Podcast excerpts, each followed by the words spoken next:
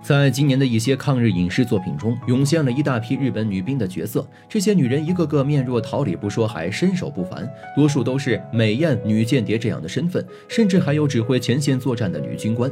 不过，你们可千万不要被这些杜撰的电视剧欺骗了。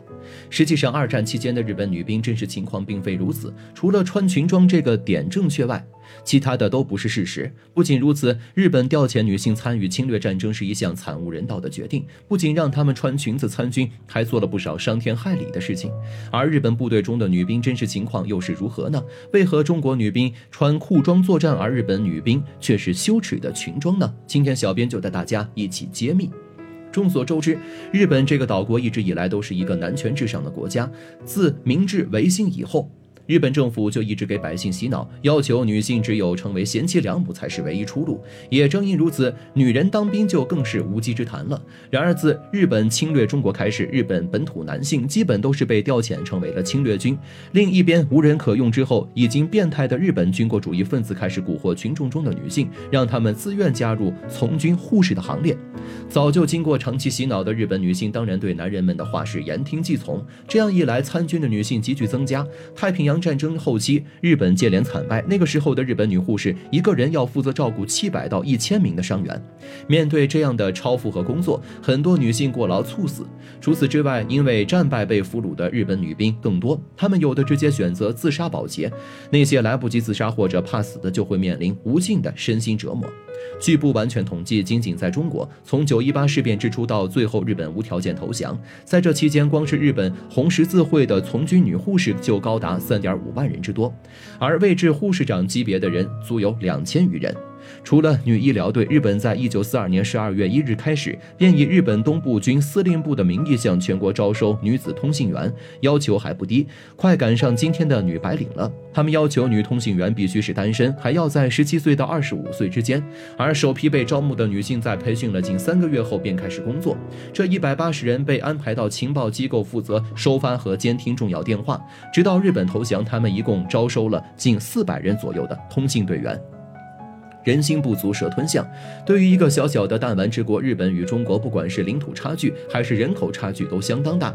虽然他们作战时武器装备比国内先进的多，但是架不住中国人口基数大。很多时候抗日战争其实那都是日伪军在作战，但是那个时候的日本十分嚣张，他们曾夸下海口扬言要三个月内占领中国。不过国内高涨的抗日反日情绪给他们当头泼了一盆冷水。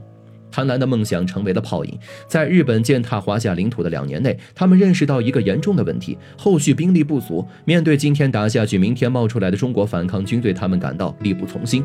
但是他们在本土征兵几乎已经征走了国内三分之二的男人，如今再去哪里找士兵呢？要么说日本人人如其名，左右思索下，他们就把目光放到了国内的贤妻良母身上。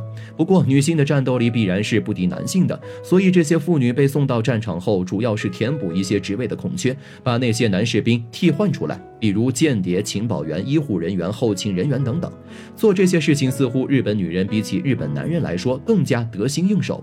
加上军国主义分子的大力鼓吹，让这些女性觉得能够参与这场侵略上前线卖命是一件比做贤妻良母要光荣十倍百倍的事情。这就是他们口中骄傲自豪的玉碎。而且根据当时的资料、一些口述以及照片来看，这些出现在前线的日本女兵竟然清一色穿的都是短裙。无论是后勤通信员也好，还是医疗护士，通通如此。甚至一部分作战的女兵都是裙装。难不成日本人打算让这些女兵在战场上走秀吗？露大腿的衣服怎么能够做到保护身体呢？而且如此不便的行军衣，必然是经过他们内部同意才会这样清一色的出现在女兵身上。难道这是日本人作战的什么诀窍吗？原来这一切都是他们提前就计划好的。首先，对于日本这样的国家，先从他们自身的经济出发来看，就不难看出，作为岛国，三十七点八万平方公里的土地上却生活着七千八百万人口。僧多粥少，人多地少，也正因为资源匮乏，加上领土面积小，所以他们才会把侵略的目光放在当时落后的中国。中国虽然落后，但是地大物博，资源甚多，日本人早就垂涎已久。再看看他们自己，因为资源少，所以就连作战时的补补给都是捉襟见肘。本以为可以通过侵略改变现状，但没想到他们的进犯遭到了华夏民族的奋力反抗。战争一天天的无法结束，他们就一天不能够顺利在中国的土地上开采资源，而战争又在消耗他们自己的资源。一来二去，日本人不得不考虑怎样节省开支，长久作战。这不说起节省，就先从军装下手，而从军装下手，就先从女兵的衣服上下手。在日本大男子主义的思想下，女人穿多穿少是很无所的事情，毕竟连他们的和服都是由床单演变而来的。而且男尊女卑已经达到一个变态的地步，因为女兵在战场上的作用不如男兵作用大，所以除了衣服以外，他们的吃喝拉撒也降了一级。一些日常的生活用品，男兵有，女兵却没有。加上要节省布料，所以把女兵的裤子改成裙装就成了必然的选择。不仅如此，这条裙子估计连孙悟空的虎皮裙做工都及不上，几乎就是做男装留下的边角料，随便缝补几下，围上一圈就成了女兵的裙子，而且都在膝盖以上，恐怕稍微弯个腰，连屁股都会露出来。就是这样的装备，有的女兵竟然还要上战场。除了节省资源以外，还有一个原因也在日军的计划内，就是利用女性收集情报。这是日本男兵无法完成的任务。自古以来，无论何时，只要有战争，就会有搜集情报的人员。毕竟知己知彼，方能百胜。而刺探军情就成了作战时期的重要工作。谁能够预知对方的动作，谁就可以掌握这场战斗的主动权。日本人利用女兵获得情报，就是想用美人计。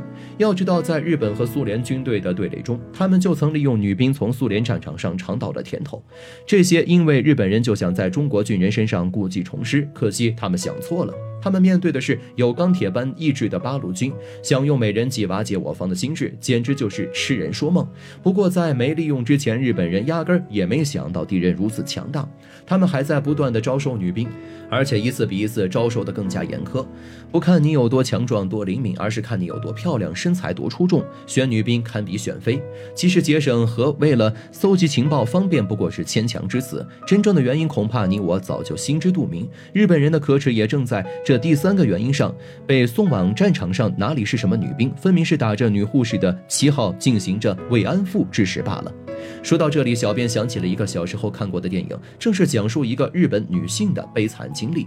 因为日本的侵略战争，女人的弟弟在几年前就被抓去当兵，送到了中国，而作为姐姐的女人，在许多年后也被日军强制派到军队里做了女兵。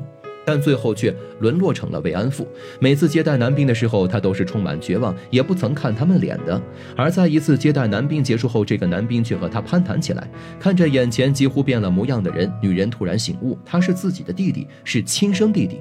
在异国他乡，姐弟相认，可是弟弟无法接受刚刚与姐姐乱伦的事实，于是选择了开枪自杀。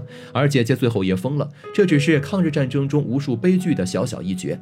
可见，日本军队引起人神共愤，早已不是只在中国领土上发生的事实。因为侵略战争而被迫卷入战场的日本女兵。背负了被侵略国的谴责，即便是战败后他们没被俘虏而侥幸回了国，却也仍然得不到应有的对待，反而因为见过了战争的残酷，见过了恶魔一样的本国士兵，见过了身边和自己一样悲剧的女性，身心都受到了极大的创伤。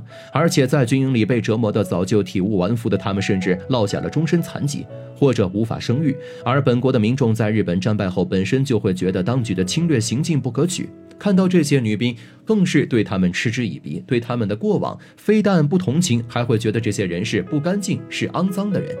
日本女兵无疑是充满悲剧的群体，只恨他们出生的国度和出生的时代造就了他们的悲剧。在日本这样一个男尊女卑的社会阶层中，女性一直以来就是男性的繁衍工具，他们从未将女人公平对待。日本女兵的裙装在战场上没有底线，就像是日军对待女性一样没有底线。粗鄙的制服、粗糙的衣服，无一不再向世人揭示日本帝国主义的丑恶嘴脸。